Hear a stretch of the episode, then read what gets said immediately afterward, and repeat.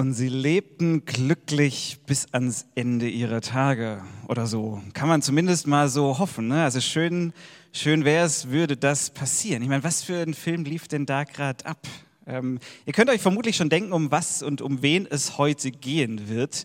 Wer heute so zentrale äh, Person im Gottesdienst ist. Es geht heute um Josef. Und Josef, bei dem lief, glaube ich, eher ein anderer Film als dieser leicht angeheavy-metalte ja, Party und es wird alles total cool Film ab, als er mitbekommen hat, dass seine Verlobte schwanger ist. Das war bei ihm auch kein Film mit rosa Wölkchen, Happy End, nee, sondern das war ein Film mit ganz viel Ungewissheit, ähm, ein Film, der sein Leben eigentlich komplett auf den Kopf gestellt hat. So, bevor wir schauen, was für eine ungewöhnliche, also, oder was eine ungewöhnliche Vaterschaft oder eine ungewollte Vaterschaft und die Reaktion von Josef auf diese Vaterschaft äh, mit uns zu tun haben könnte, was das mit Weihnachten 2019 hier in Ulm zu tun haben könnte, müssen wir uns dieser Person Josef mal so ein bisschen nähern, müssen wir mal schauen, wer der eigentlich so war. Und da geht das Problem schon los, denn Josef, diese Figur, die bleibt in den Evangelien so ein bisschen bisschen blass. Die bleibt relativ blass. Im Krippenspiel ist er oft so der, der den Esel führt, auf dem die dicke, Maria, also die, die, die, schwangere Maria sitzt. Ja, also so der Esel, der geht hier in die Knie und äh, der Josef zieht so den Esel durch die Lande. Dann ist er, nachdem das Kind da ist, ist er so der, der so ein bisschen unbeholfen neben der Krippe rumsteht. Der nimmt die Geschenke der Sterndeuter entgegen guckt irgendwie dafür, dass, oder guckt danach, dass die, dass die dreckigen Hirten diesem neugeborenen Baby nicht zu nahe kommen. Ja, aber Ike viel mehr ist doch Fragezeichen. Der bleibt blass. Ich meine, es ist ja auch irgendwie ein bisschen in der Natur der Story. Ich meine, was würde denn fehlen, wenn es Josef nicht gegeben hätte? Was würde fehlen? Eigentlich nichts, oder? Also, ich meine, schließlich hat er nach biblischer Überlieferung ja nichts mit dem Jesus-Baby zu tun. Also bei Marias Schwangerschaft hatte Josef ja weder, weder die Finger noch sonst irgendwas mit im Spiel ähm, die ganze Weihnachtsgeschichte, die hätte ja eigentlich auch ohne ihn ablaufen können. Ja, okay, er schützt Maria und Josef und äh, Maria und Josef, Maria und das Jesusbaby, als der König Herodes so ein bisschen Amok läuft und durchdreht und flieht dann mit denen nach Ägypten. Ähm, ja, und wahrscheinlich hat er auch ab und zu mal Windeln mitgewechselt und so. Aber ganz ehrlich, so, so wichtig scheint der nicht zu sein. Also zumindest nicht für dieses eigentliche Ereignis, was wir hier alle exzessiv mit dickem Baum und allem drum und dran feiern, nämlich mit Jesu Geburt hat er nicht so viel zu tun, da scheint er nicht so wesentlich gewesen zu sein. Und im Verlauf vom, von Jesu Leben, da verliert sich die Spur von Josef völlig. Maria, die Mutter, die taucht hier und da immer mal wieder noch auf, aber Josef, der wird völlig rausgestrichen, der taucht nicht mehr auf, der scheint überhaupt nicht wichtig zu sein. Zumindest auf den ersten Blick ist es so. Auf den zweiten Blick, da spielt Josef eine ganz, ganz entscheidende Rolle. Stellt euch mal kurz vor, versetzt euch mal kurz in folgende Lage. Ihr seid Gott. Okay? Manche sagen jetzt, ja klar, bin ich. so, also stellt euch mal kurz vor, ihr wäret Gott. Also du bist Gott und du hast einen Plan. Und zwar der Plan, dein Plan lautet, das Projekt Erde, das Projekt Menschheit irgendwie doch nochmal zu retten. Weil du hast eine Welt geschaffen, Du hast dir Menschen als Gegenüber geschaffen in der Hoffnung auf eine treue, auf eine liebensvolle, äh, auf eine tolle Gemeinschaft. Eine Gemeinschaft, die von Vertrauen geprägt ist. So, aber das Ganze geht schief. Die Menschen vertrauen dir nicht mehr. Die wollen lieber selbst ihr Ding machen und sie sagen sich von dir los. So, und jetzt hast du ja als Gott zwei Möglichkeiten. Entweder du beerdigst dieses komplette Projekt Menschheit, Erde, zack, äh, Game Over. Oder du setzt das Ding nochmal neu auf und sagst, okay, irgendwie möchte ich dieses Projekt Menschheit retten. Sondern das machst du. Und du fängst an, wieder um Vertrauen zu werben. Und du sagst, okay, ich mache das jetzt mal bei einem kleinen Volk. Und diesem Volk, dem zeige ich mich immer wieder als der, auf den sie sich verlassen können. Und du hast sie geführt und hast sie versorgt und hast sie gerettet. Und manchmal vertrauen sie dir ein bisschen mehr und manchmal ein bisschen weniger. Ja, aber irgendwann machst du deutlich, dass dein Plan es nie war, nur das Vertrauen von einem kleinen Volk zu gewinnen, sondern dein Plan war es schon immer, die ganze Welt zu retten. Weil jeder einzelne Mensch, weil jeder Einzelne, der hier über diese Erde läuft, dein geliebtes Ebenbild ist. Und du sagst es deinem Volk. Du sagst denen, ähm, eines Tages, eines Tages wird es einen König aus eurem Könighaus, aus dem Könighaus David kommen. Und der wird dafür sorgen, dass die ganze Welt wieder in einer engen Verbindung mit mir leben kann. Das sagst du, das ist der Plan, das wird eines Tages kommen. Und jetzt wartest du darauf als Gott, du als Gott wartest darauf, bis die Menschheit in ihrer Entwicklung, in der Zivilisation so weit ist, dass tatsächlich die ganze Welt erreicht werden kann. Wenn du an einer Stelle lokal irgendetwas tust. So. Und dann wird's Licht. Hätte letzte Woche gepasst, es werde Licht.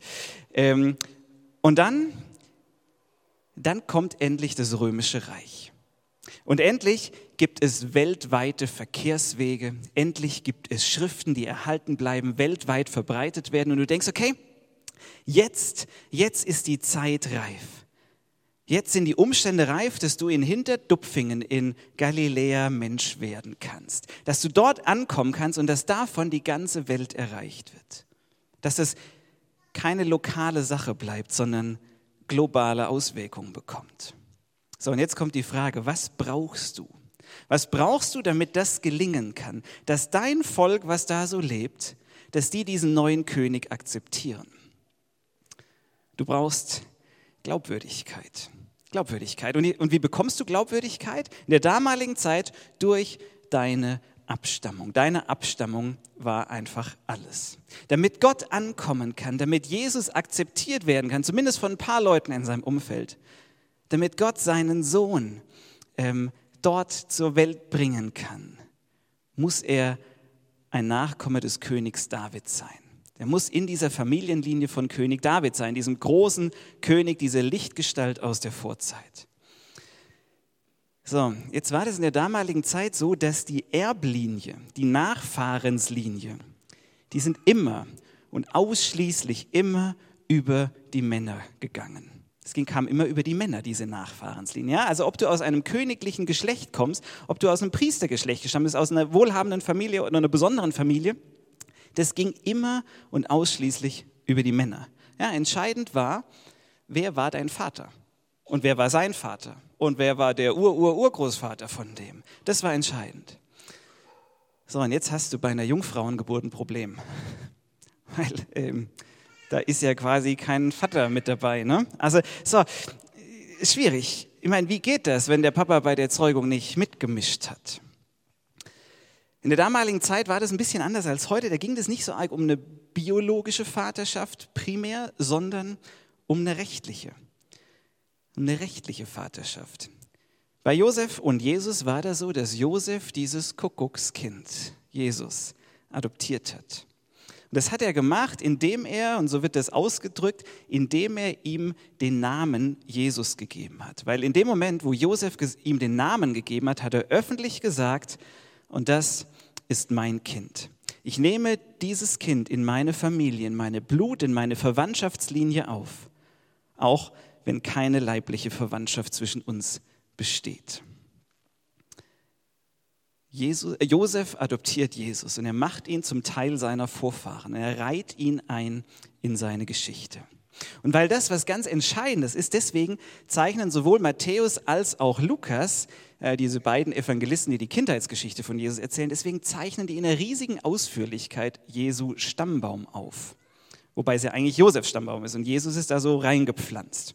Bei Lukas lesen wir zum Beispiel, und Jesus war, als er auftrat, etwa 30 Jahre alt und er wurde gehalten für einen Sohn Josefs, der war ein Sohn Elis, der war ein Sohn Mattats, der war ein Sohn Levis, der war ein Sohn Melchis, der war ein Sohn und so weiter und so fort und so weiter und so fort. Und der war ein Sohn und der war ein Sohn und der war ein Sohn. Und so geht das elendslang weiter. Unbekannte Namen reihen sich an unbekannte Namen bis dann irgendwann der König David auftaucht. Genau, er war ein Sohn Davids. Aha, da ist er, der große König.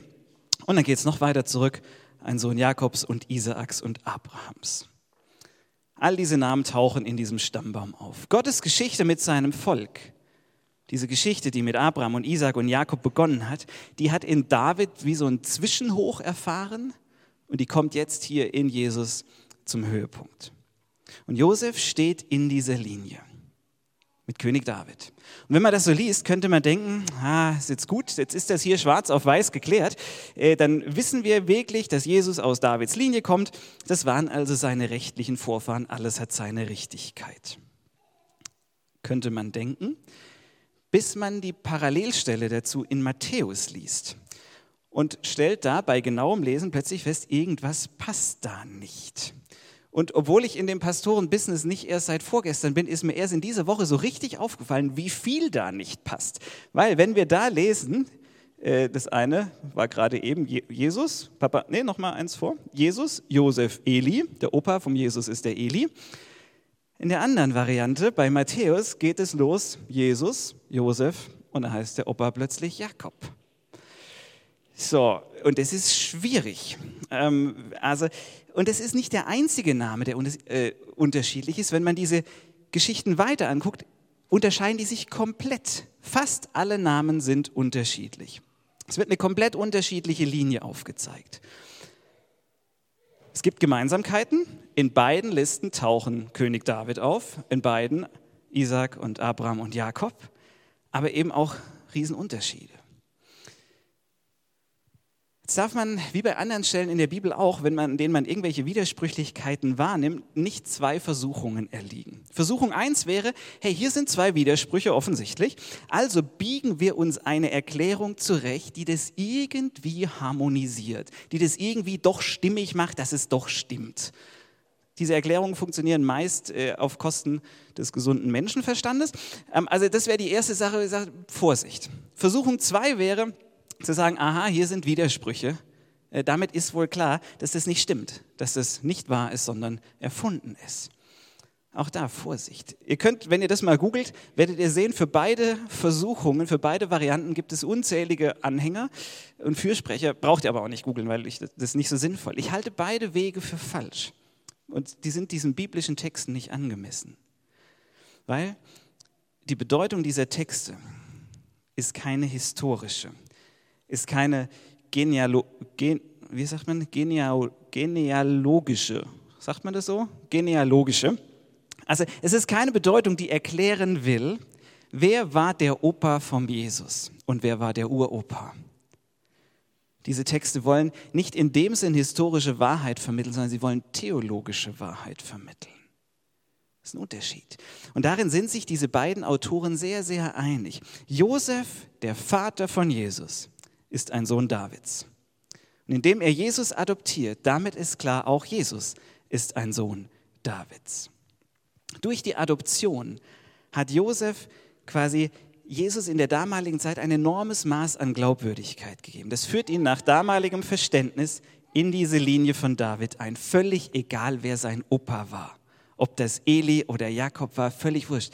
Ähm, wichtig ist, dass David auftaucht in der Linie und dass sie in Isaac und Jakob und Abraham zusammenläuft. Wäre das nicht, hätte sich Jesus viel schwerer getan, wirklich anzukommen. Als er angefangen hat, die ersten Wunder zu tun, als die Menschen ihn erlebt haben, seine Reden gehört haben, sein Charisma gespürt haben und dann mitbekommen haben, oh, der stammt ja aus der Linie Davids. Da gingen die Hoffnungen hoch.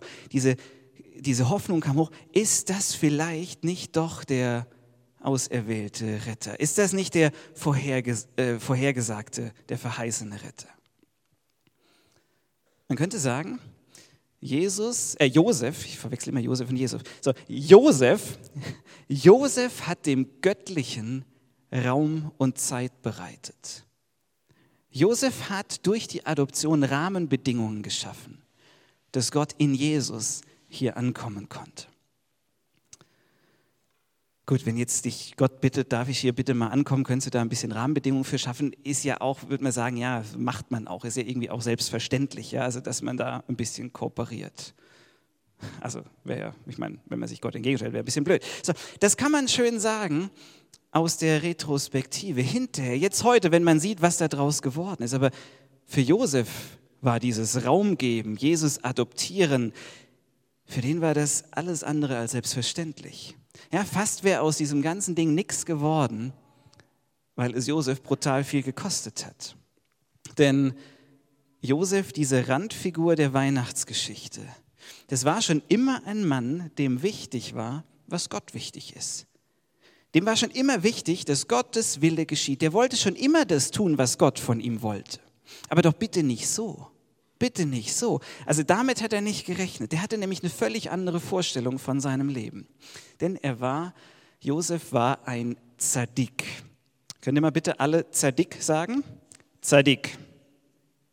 Hallo? Habe ich? Einmal bitte alle. Ein Zadik.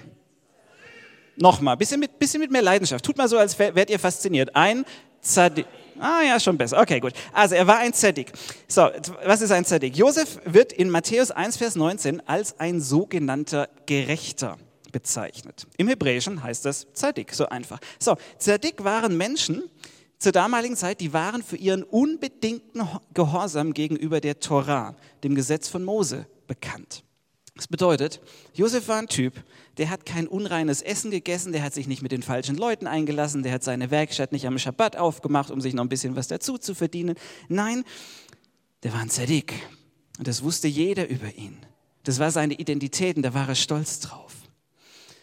Aber er, dieser Gerechte, der hat jetzt ein Problem, weil seine Verlobte ist schwanger. Und das Problem ist noch ein bisschen größer, weil er weiß, das ist, war nicht ich. Ja?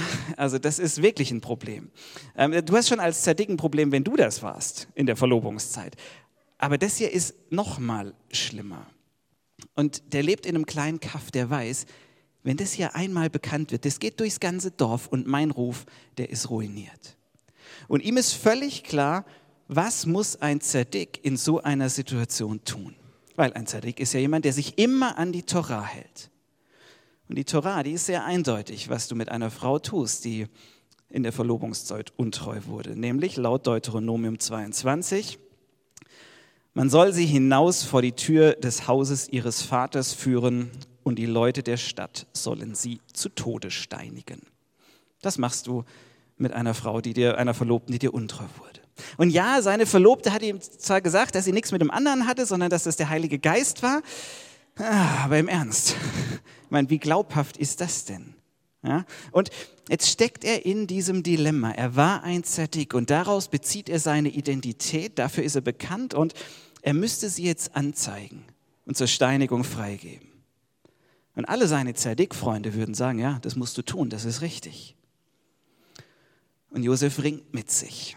Der ringt mit sich, weil sie hat ihm gesagt, sie hat ihm versichert, sie war ihm nicht untreu. Das Kind sei von Gott. Und er ist hin und her gerissen zwischen Vertrauen, ihr Vertrauen und Zadik sein. Und er überlegt, hey, welche Lösung könnte es geben, mit der ich meinen Ruf wahren, mit der ich meinen Lebensentwurf wahren kann und meine Verlobte schützen. Und er überlegt fieberhaft und kommt auf einen folgenden Plan. So heißt es da, Josef, ihr Mann, war gerecht und er wollte sie nicht vor Gericht bringen. Deshalb hatte er vor sich, stillschweigend von ihr zu trennen. So, in dieser Übersetzung klingt das so, als würde Josef aufgrund seines Zerdickseins, aufgrund seines Gerechtseins so entscheiden. Ja, er war gerecht und deswegen wollte er sie nicht vor Gericht bringen. Das stimmt nicht ganz. Im Original steht hier eine Partizipialkonstruktion, die lautet ganz wörtlich, Josef Zadik seiend äh, wollte sie nicht vor Gericht bringen. Jetzt ist die Frage, wie übersetze ich dieses Partizip Zadik seiend? Übersetze ich es mit, weil er ein Zadik war? Oder, und da tendieren die meisten Theologen zu, zu sagen, nee, nee, nee, nee, nee, nicht weil er Zadik war, sondern obwohl, obwohl er ein Zadik war, obwohl er ein Torahhalter war, trotzdem hat er es nicht über sich gebracht, sie öffentlich vor Gericht zu zerren, sondern er wollte sie heimlich entlassen und ihr die Möglichkeit irgendwie geben, daheim wieder unterzukriechen, vielleicht sogar zu behaupten, dass sie vergewaltigt worden sei, sodass sie straffrei und mit dem Leben aus dieser Nummer davongekommt. Obwohl er Zadik war, hat er nach einem Weg der Barmherzigkeit gesucht. Das ist eine Situation. Der, der dachte, er weiß, was er zu tun hat, wie er sein Leben entsprechend der Torah, entsprechend des Willens Gottes gestaltet, der findet sich plötzlich in so einem Chaos. Und das Spannende ist, mitten in diesem Chaos, mitten in diesem Durcheinander, wenn alles anders kommt, als er das Gefühl hat, mein Leben fällt hier gerade auseinander, genau da taucht Gott auf und zeigt ihm sein Dabeisein. Das heißt, da, während er noch hin und her überlegte, erschien ihm im Traum der Engel des Herrn und sagte zu ihm, Josef, du Nachkomme Davids, erinnerst du dich, das bist du, ein Nachkomme Davids, scheue dich nicht, Maria, deine Frau, zu dir zu nehmen, denn das Kind, das sie erwartet, kommt vom Geist Gottes. Der Engel des Herrn sagt zu ihm, hab keine Angst. Hab keine Angst, sie zu deiner Frau zu nehmen. Hab keine Angst. Hab weder Angst vor Gott, dass du irgendein Gebot nicht hältst, wenn du sie nicht vor Gericht bringst, noch hab keine Angst, deinen Ruf als Zerdick zu verlieren. Denn inmitten von diesem Chaos, inmitten von dem, was für dich nach komplettem Amok aussieht, da passiert was ganz, ganz Besonderes, nämlich Vers 21, sie wird einen Sohn zur Welt bringen. Den sollst du Jesus nennen, denn er wird sein Volk von aller Schuld befreien. Josef erfährt, mitten in all dem Chaos, wo ich gedacht habe, mein Leben ist ruiniert, da merke ich, Gott ist mein Leben nicht entglitten, egal wie es aussieht. Und trotz allem, was hier passiert, trotz all dem Negativen, weil hier ist auch Negatives dabei. Sein Ruf in der Stadt, der war ruiniert und der blieb ruiniert. Der erzählt das mal. Nee, wir hatten nichts miteinander. Hm, ist klar. Nee, ja, das war vom Heiligen Geist. Hm, ja, ist klar. Sein Ruf, der war ruiniert. Aber trotz Gesichtsverlust und allem sieht er, hey, er ist hier an was Großartigem, an was Großartigem beteiligt. So viel zu Josefs Story. Und vielleicht sitzt du jetzt da und denkst, naja, das ist ja alles schön und recht. Und ist ja toll, dass bei ihm auch aus dem Chaos noch Gutes wurde. Aber was hat das eigentlich mit uns zu tun? Weil unsere Situation, meine Situation ist doch anders. Das war ja hier schon echt eine sehr besondere und sehr einmalige Geschichte. Da ging es ja schließlich darum, dass Gott äh, irgendwie Mensch wird und so. Und Gott hat das da schon alles so eingefädelt. Bei mir sieht es doch anders aus.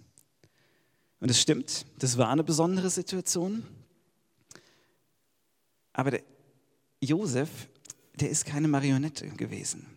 Josef war keine Marionette, der hätte aussteigen können. Der hätte an sich und seinen Ruf denken können. Er hätte seine Angst gewinnen lassen können und Maria heimlich verlassen können, anstatt zu ihr zu stehen. Und wahrscheinlich wäre er nicht vom Blitz erschlagen worden und tot umgefallen. Nein, der hatte die Wahl. Gott ist kein Marionettenspieler und wir sind irgendwie Statisten in diesem großen Stück hier. Ich glaube, wenn Josef ausgestiegen wäre, dann hätte Gott irgendwie noch einen anderen gefunden, der auch irgendwie auf David zurückgeht und äh, der hätte ihn dann adoptiert oder irgendwie sonst hätte er einen Weg gefunden. Irgendwie wäre es auch tatsächlich ohne Josef gegangen. Gott wäre auch ohne ihn an sein Ziel gekommen. Nur Josef, der hätte die Chance verpasst. Der hätte die Chance verpasst, an Gottes Plan in erster Reihe mitzumachen, dabei zu sein. Weihnachten in Ulm 2019. Was hat ein Mann, der unerwartet, ungewollt Vater wird, mit uns zu tun? Oder anders formuliert, wo ist dieser Josef? Mehr als nur eine historische Figur, sondern wo ist er eine Projektionsfläche für dich und für mich, für uns Menschen grundsätzlich? Denn das hat meiner Meinung nach Lukas der Autor, der diese Aufzählung, diesen ewigen Stammbaum gemacht hat, das hat er im Sinn, dass er sagt, Josef ist mehr als bloß eine Figur, sondern das ist eine Projektionsfläche für alle Menschen. Denn er führt diesen Stammbaum nicht nur bis, nach, äh, bis auf Abraham zurück, sondern er geht weiter und der landet bei Hördete, war ein Sohn von Hördete, Hördete, Hördete, der war der Sohn Seths, der war ein Sohn Adams, der war ein Sohn Gottes. Der geht zurück bis auf Adam, den ersten Menschen, der von Gott gemacht ist, und sagt damit, das hier ist nicht nur Josefs Geschichte, sondern eigentlich reden wir hier über die Geschichte der Menschheit. Und zwar Gottes Geschichte mit der Menschheit. Ja, es ist Gottes Geschichte mit Josef, aber es ist auch die Geschichte zwischen Gott und dir. Und beim Vorbereiten dachte ich, so ein bisschen Josef, so ein bisschen von Josef ist vermutlich auch in dir und mir und hat eine Wahrheit für dich und mich. Und was ich damit meine, ist zum Ersten, ich bin nicht so wichtig. Ich bin nicht so wichtig, dass es nicht auch ohne mich ginge. Ich bin nicht unverzichtbar. Und ich weiß nicht, wie es euch geht, wenn ihr diesen Satz hört, ich bin nicht so wichtig, ich bin, ich bin verzichtbar.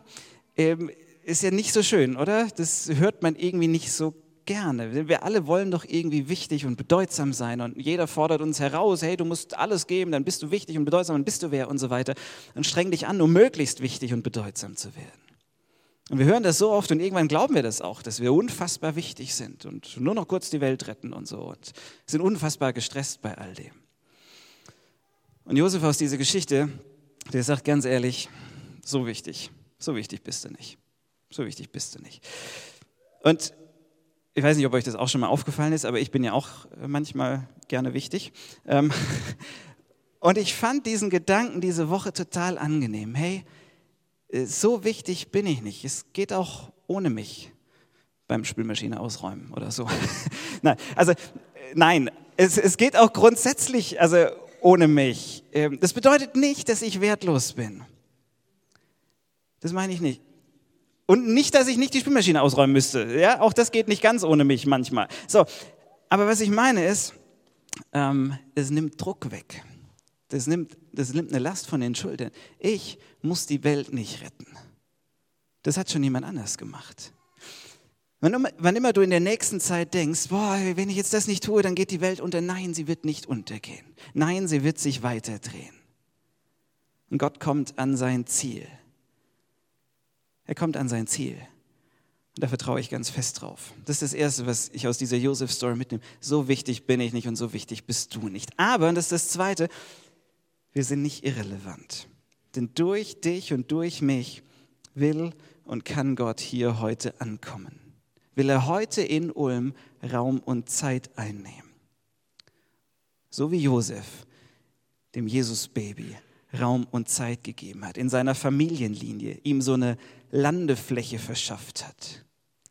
So will Gott auch durch dich und mich hier in Ulm Raum und Zeit einnehmen, sich Platz und Gehör verschaffen, Menschen begegnen.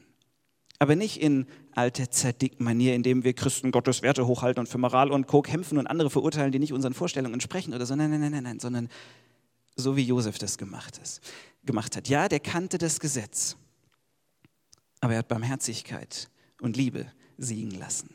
Als er sich in einer Situation vorgefunden hat, in der er diese Spannung wahrgenommen hat, Gesetz oder Liebe, Gebot oder Gnade, da hat er sich für Liebe und Gnade entschieden.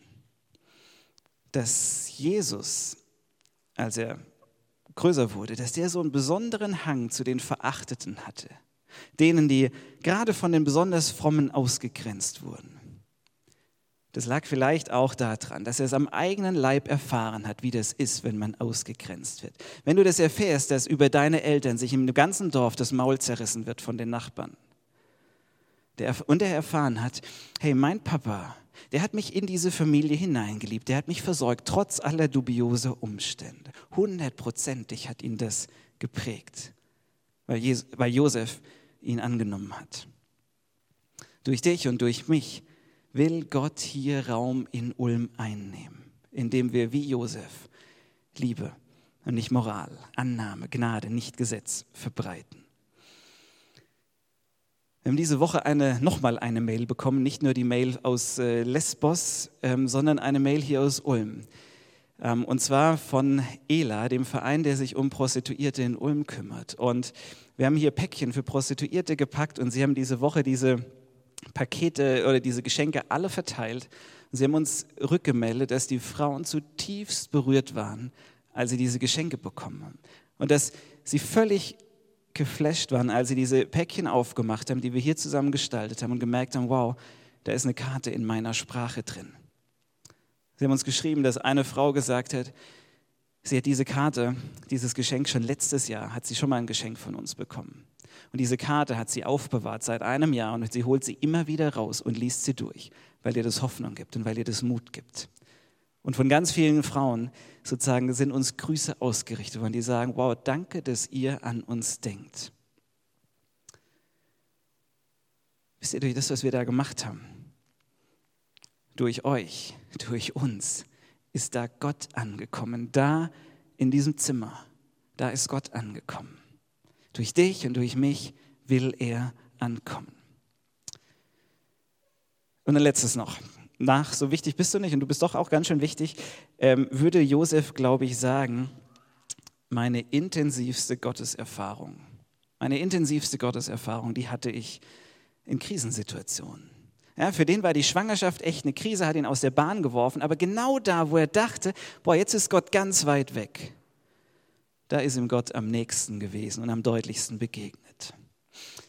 Und das ist was, das zieht sich durch sämtliche biblischen Erzählungen, das Krisenzeiten, Umbruchszeiten. Das sind Zeiten, in denen du Gott ganz besonders entdecken und ihn sehr intensiv erfahren kannst. Nicht, weil Gott die alle extra so einfädelt. So, und da endet die Parallele mit Josef und uns. Sondern weil wir in Krisen auf einmal merken, dass wir an den Rand unserer Möglichkeiten kommen. Weil wir keine rosa Filmchen vielleicht nach dem ersten Schreck mehr sehen.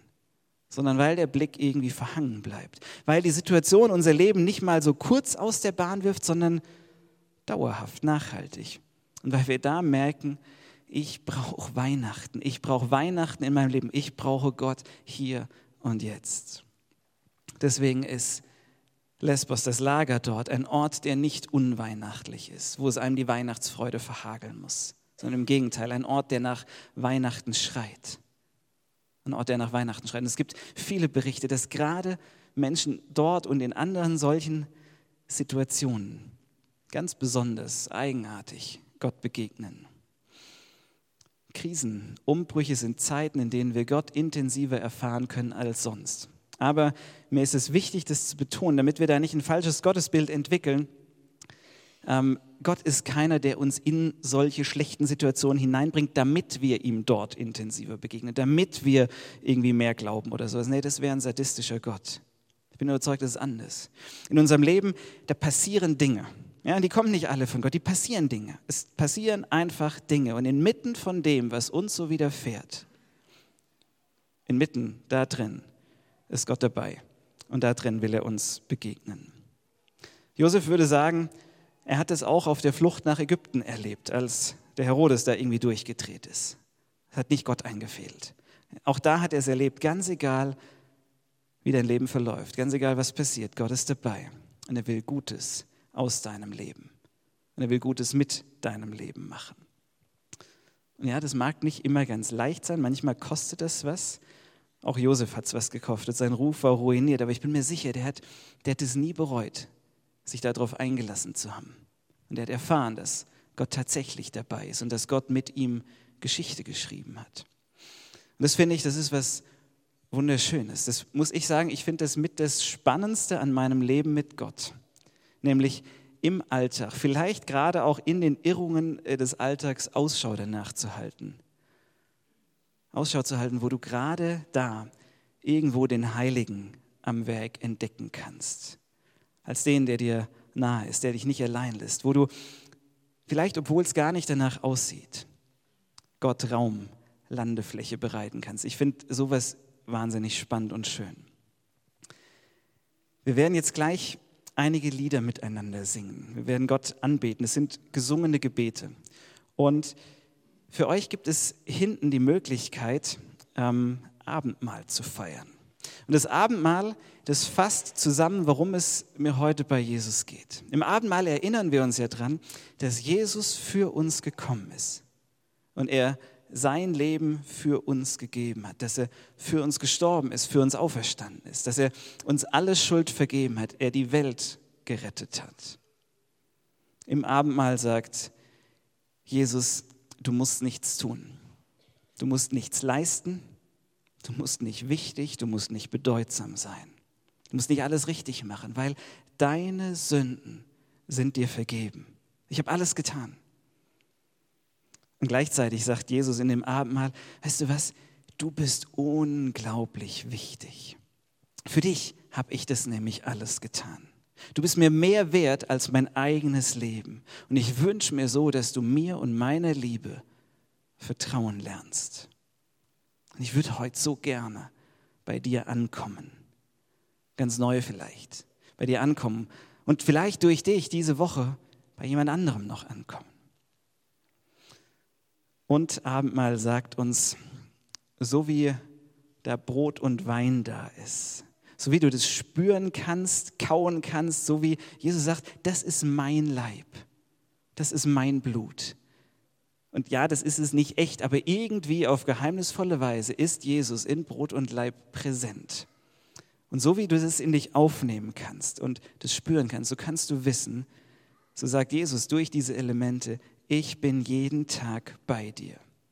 Ganz egal, was dein Leben mit dir in der nächsten Woche so macht, was die nächste Zeit so für dich bereithält. Und ihr, ich darf die Band nach vorne bitten, ihr dürft jetzt einfach während der nächsten Lieder, wann immer ihr euch danach fühlt, nach hinten gehen und ähm, euch dort einfach Brot und Wein nehmen. Und ich lade euch ein, nehmt es an und feiert es. Feiert es, dass Gott mit dir ist und dass du ihm wichtig bist, aber ganz ohne Druck, weil die Welt ist schon safe. Gott segne euch. Amen.